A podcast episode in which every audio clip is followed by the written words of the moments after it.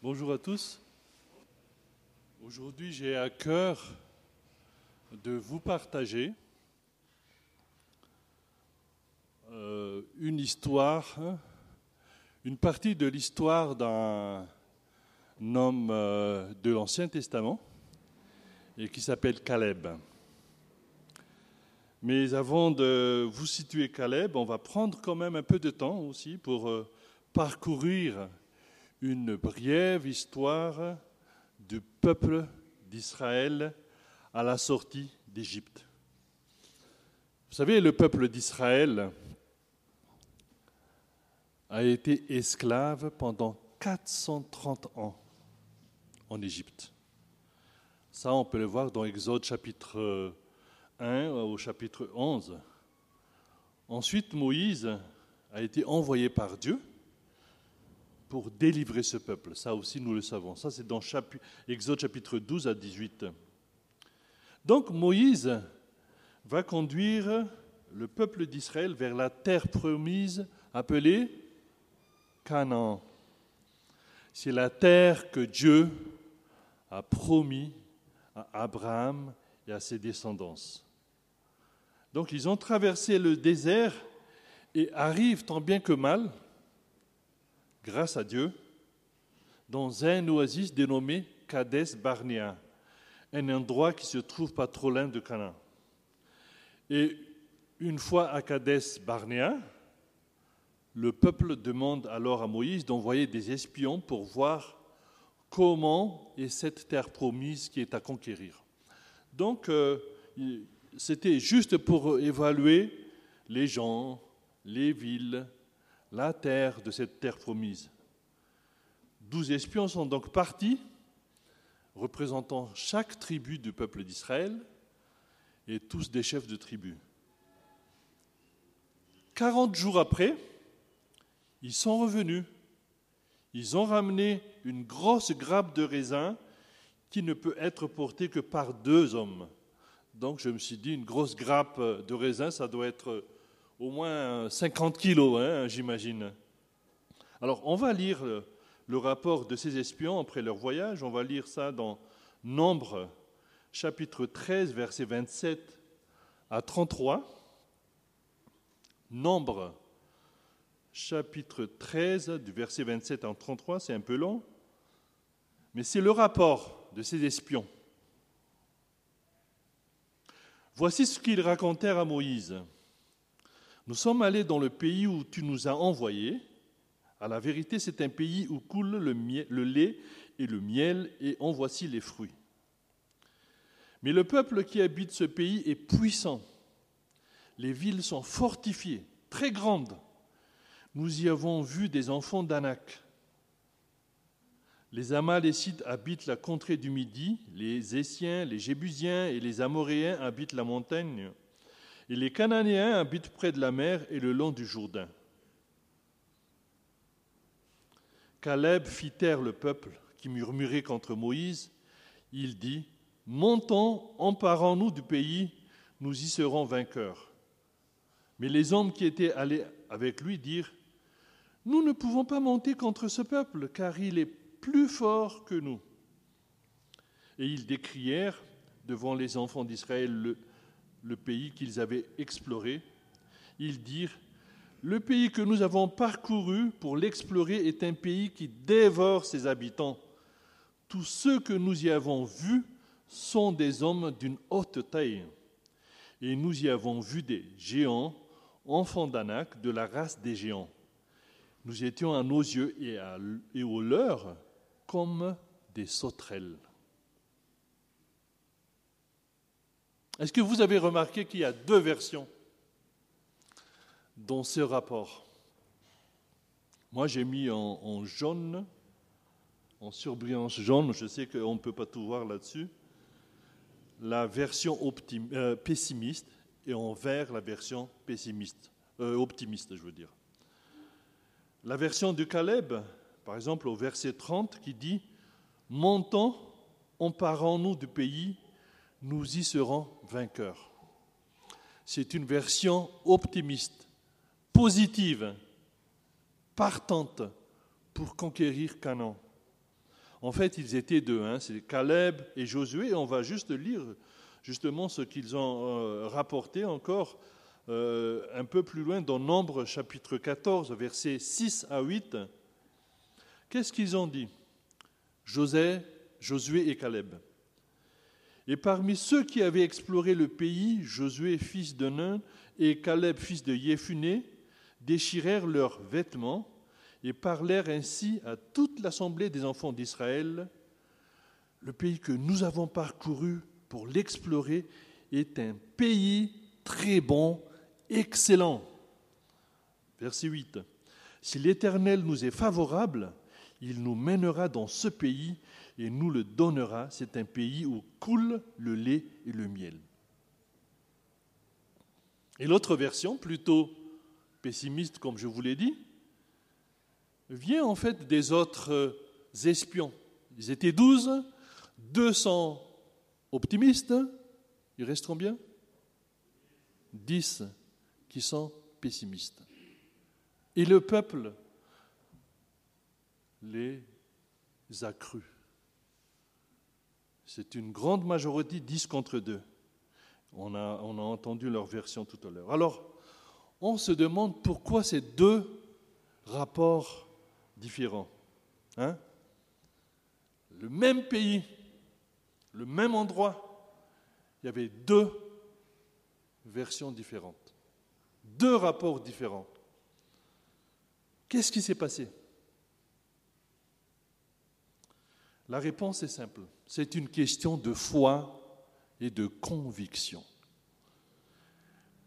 Les dix espions ont comparé leur force, leur propre force, aux forces des géants. Tandis que Josué et Caleb ont comparé les géants, les forces des géants, à la puissance et la force du Seigneur. Quelqu'un a dit que les dix espions ont vu la grandeur des géants, mais un petit Dieu. Mais Caleb et Josué, Josué ont vu un grand Dieu, mais des petits géants. C'est toute la différence. Mais après tout, après tout, cette terre promise, elle a été promise par qui? Par Dieu. Donc Dieu lui-même il en est la garantie pour y arriver, à condition d'y croire, n'est-ce pas? Justement, dans Nombre chapitre 14, euh, à la fin du verset 9, Josué et Caleb ont affermi, L'Éternel est avec nous, ne les craignez pas. Ne les craignez point. Ces deux gars, Caleb et Josué, croient à la promesse de Dieu pour, être, pour cette terre. Et Dieu l'a vu, n'est-ce pas? Mais les autres, non. Ils n'y croient pas, ou ils n'y croient plus, ou tout simplement, ils ont oublié la promesse de Dieu. Et qu'est-ce que Dieu a fait? Qu'est-ce que Dieu a fait? La sanction est tombée. Dieu a décidé de faire marcher et de faire errer son peuple dans le désert pendant 40 ans de plus. Et que toutes les personnes qui étaient sorties d'Égypte, c'est-à-dire toute une génération de l'époque, donc, ne puissent pas rentrer dans la terre promise. Les dix espions y compris, hormis Josué et Caleb. Est-ce que vous avez compris? Donc seul Josué et Caleb, plus la génération suivante, les enfants de cette génération qui est sortie d'Égypte, vont pouvoir rentrer à Canaan. Oui, aïe, aïe. Quelle sanction. Et on se demande pourquoi? Pourquoi une sévère sanction pareille, tout près du but? Ils étaient à Kades Barnae, pas loin de Canaan, c'est ce que j'ai dit au tout début. Pourquoi tout ce temps perdu, ces milliers de kilomètres parcourus pour rien? Pourquoi? Pourquoi? Une chose est sûre, Dieu est déçu de son peuple. Dieu est en colère. Il va le justifier, on va, on va voir ça dans Nombre 14, 11, chapitre 14, verset 11. On va le lire. Et l'Éternel dit à Moïse, Jusqu'à quand ce peuple ne me méprisera-t-il? Jusqu'à quand ne croira-t-il pas en moi, malgré tous les prodiges que j'ai faits au milieu de lui? Ensuite, un peu plus loin, Nombre chapitre 14, verset 27. Jusqu'à quand laisserai-je cette méchante assemblée murmurer contre moi? J'ai entendu les murmures des enfants d'Israël qui est murmuré contre moi. Jusqu'à quand? Jusqu'à quand? Jusqu'à quand? Trois fois dans ces deux versets.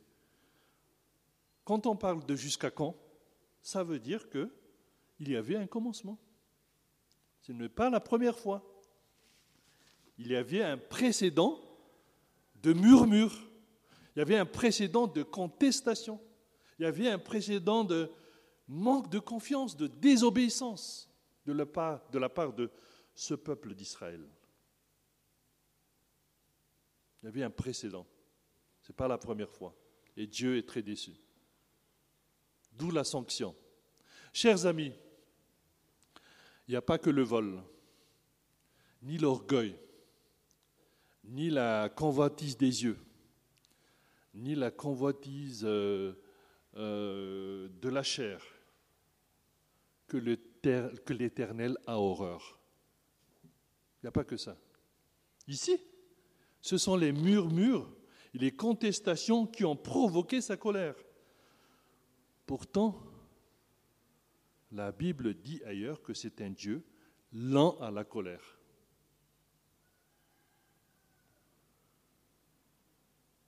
Le peuple d'Israël s'était plaint de ces conditions. Il ne faisait que murmurer. Vous savez, huit fois le mot murmurer est revenu dans ces versets. C'était un peuple récalcitrant, contestataire et incrédule. Et cela a commencé depuis la sortie d'Égypte. J'ai dit tout à l'heure que ça ne date pas d'hier. Est-ce qu'il vous arrive de murmurer? Est-ce qu'il m'arrive de murmurer? Depuis quand? Oh, certains pourraient dire, ou moi je pourrais dire, euh, c'est mon caractère de murmurer, de n'être jamais satisfait de ce que j'ai. Oui, ok. Mais que pense le Seigneur dans tout ça?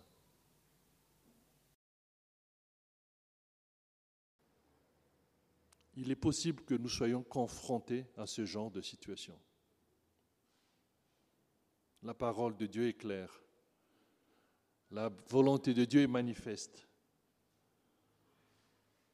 Et on doit prendre euh, position. Aurons-nous le courage de manifester notre foi et nos convictions contre vents et marées?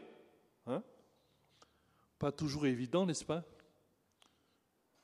Concernant Caleb, les obstacles ne l'ont pas paralysé et il avance quand les autres reculent. Il avance contre, tandis que tout le monde recule, la majorité. Vous savez, beaucoup de chrétiens s'arrêtent, reculent et sont même bloqués devant des situations semblables. Où en êtes-vous personnellement? Caleb nous donne l'exemple à suivre. Avancer quand les autres reculent à cause de leur incrédulité, à cause de leur hésitation ou de leur indécision. Vous savez, ce qui s'est passé à Kadesh Barnea n'est pas nouveau sur une situation particulière. Dieu vous a montré la voie, sa volonté, c'est clair pour vous, mais il y a des obstacles, il y a des barrages, des géants même, ou même des forteresses. Est-ce qu'il y a des géants qui vous empêchent d'avancer aujourd'hui? Est-ce qu'il y a une ville fortifiée qui vous barre le chemin en ce moment? Prenez position pour Dieu et faites-lui confiance. Ça, c'était le premier épisode. Dieu a dit, il a pleinement suivi ma voie. Et ici, donc, dans ce premier épisode, l'enseignement tiré pour nous est, c'est que même si nos convictions sont à contre-courant, prenons position pour Dieu et faisons-lui confiance. Cades Barnea, premier épisode. Prenons position pour Dieu et faisons-lui confiance. Deuxième épisode. Il a pleinement suivi ma voie. Ça veut dire quoi? Dans le désert. Alors, comme on le sait, dans le désert, le peuple de Dieu erra pendant 40 ans. Et Caleb fait partie de ces gens. Caleb et Josué, ils font partie de ces gens. Et Caleb, il voit donc son entrée à la terre promise retardée de 40 ans. Retardée de 40 ans. Tout cela à cause d'un jugement de Dieu sur une nation désobéissante. Pourtant, lui et Josué, ils étaient prêts physiquement et spirituellement pour conquérir Canaan, retardés de 40 ans. Et vous et moi, comment vous seriez vous comporter à leur place?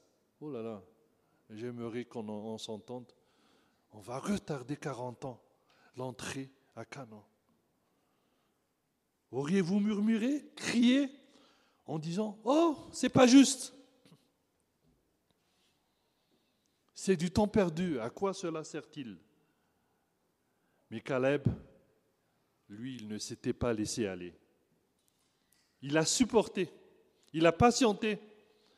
Je dirais même qu'il a encaissé pendant tout ce temps-là dans ce désert aride. Il a persévéré pendant que les autres tombent et meurent, car la force de Dieu était en lui. Vous savez, on imagine ce désert. Sans doute Caleb, a vu autour de lui des gens mourir, parce que cette génération qui était avec lui ne va pas rentrer à Canaan. Donc il y a des gens qui meurent autour de lui.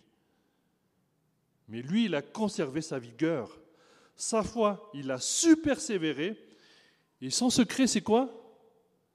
Une confiance à 200% à son Dieu. Sans doute qu'il était en pleine communion avec lui pendant tout ce temps et Dieu l'a soutenu.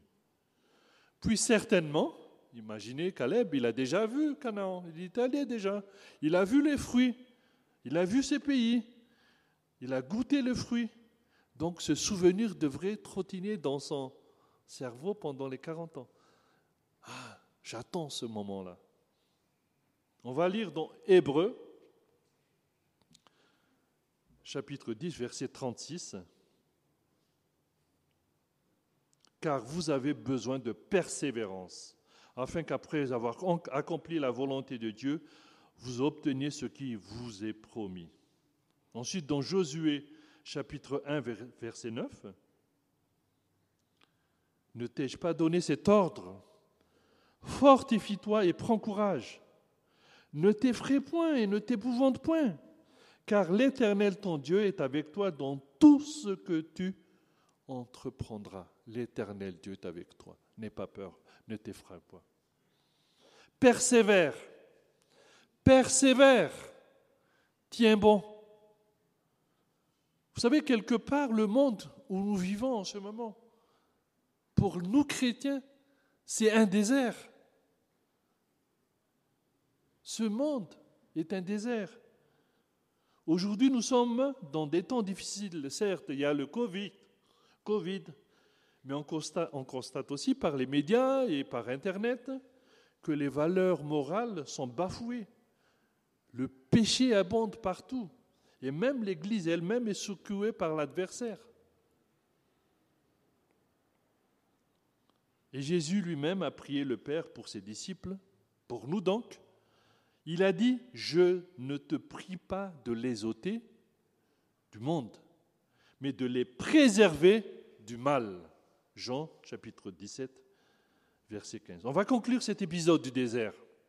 On a dit que Dieu a dit, il a pleinement suivi ma voie. Et on a vu dans le désert que l'enseignement tiré de cet épisode, c'est persévère car Dieu te soutient. Dans ce monde, persévérant car Dieu nous soutient. Troisième épisode. Nous sommes toujours dans l'explication de ce que ça signifie. Caleb a pleinement suivi ma voie. Qu'est-ce que cela peut, cela peut signifier une fois à Canaan Donc, troisième épisode, l'héritage promis à Caleb. Oui, Dieu a promis un héritage particulier à Caleb. On va reprendre l'histoire juste un petit peu. L'ancienne génération a disparu. ok? Et la nouvelle entre dans le pays de Canaan en traversant le Jourdain. Il faut savoir qu'entre-temps, Moïse est mort. Et donc c'est Josué qui est maintenant à la tête des troupes et dirige les combats. Sept ans plus tard, lors du partage du pays à l'ouest du Jourdain, Caleb s'avance vers Josué pour réclamer l'héritage qui lui revient personnellement et que Dieu lui a promis.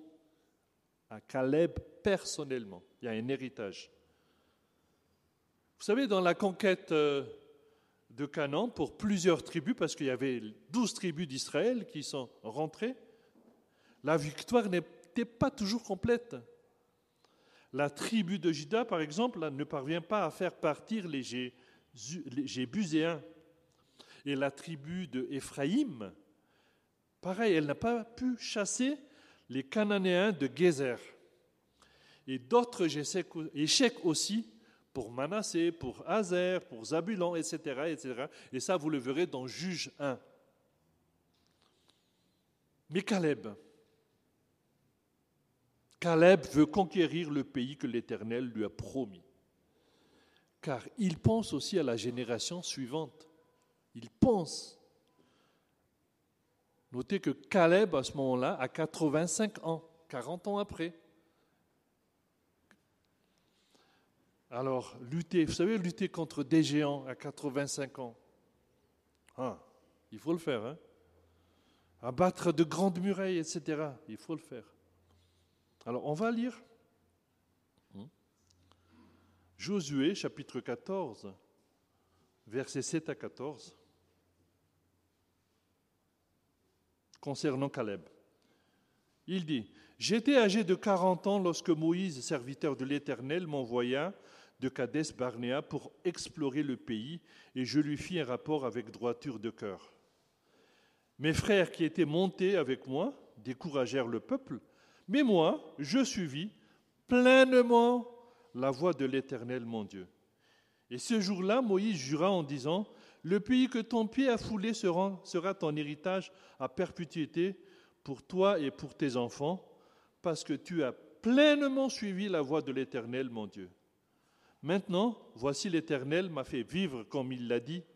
Il y a 45 ans que l'Éternel parlait ainsi à Moïse, lorsqu'Israël marchait dans le désert, et maintenant voici, je suis âgé aujourd'hui de 85 ans. Et je suis encore vigoureux comme au jour où Moïse m'envoya. J'ai autant de force que j'en avais alors, soit pour combattre, soit pour sortir et pour entrer. Je fais une petite pause et je, vous demande si Caleb n'a pas bluffé. 85 ans, je combatte les géants, les grandes murailles et tout ça. Est-ce que c'est un bluff? Non, bien sûr. C'est la parole de Dieu. Verset 12. Donne-moi donc cette montagne dont l'Éternel a parlé dans ce temps-là. Car tu as appris alors qu'il s'y trouve des anakim et qu'il y a des villes grandes et fortifiées. L'Éternel sera peut-être avec moi, et je les chasserai comme l'Éternel l'a dit.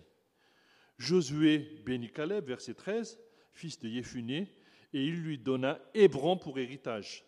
Et c'est ainsi que Caleb, fils de Yéphuné, le Kénisien, a eu jusqu'à ce jour Hébron pour héritage. Pourquoi? Parce qu'il a pleinement suivi la voie de l'Éternel le Dieu d'Israël. Puis dans le chapitre suivant, chapitre 15, versets 13 à 15, de Josué, il est dit que Caleb s'empara de la montagne d'Hébron. Puis il a réussi à chasser les trois fils d'Anak, trois géants. Ensuite, il est allé combattre les habitants de Débir, une autre ville. Donc on voit que Caleb a été fidèle, n'est-ce pas? Et c'est Dieu qui lui a donné sa force lui-même. On va lire dans Ésaïe 40, verset 31, un verset qu'on aime bien aussi. Mais ceux qui se confient en l'Éternel renouvellent leur force. Ils prennent le vol comme les aigles, ils courent et ne se lassent point, ils marchent et ne se fatiguent point. C'est le secret de l'homme à 85 ans. Confiez en l'Éternel.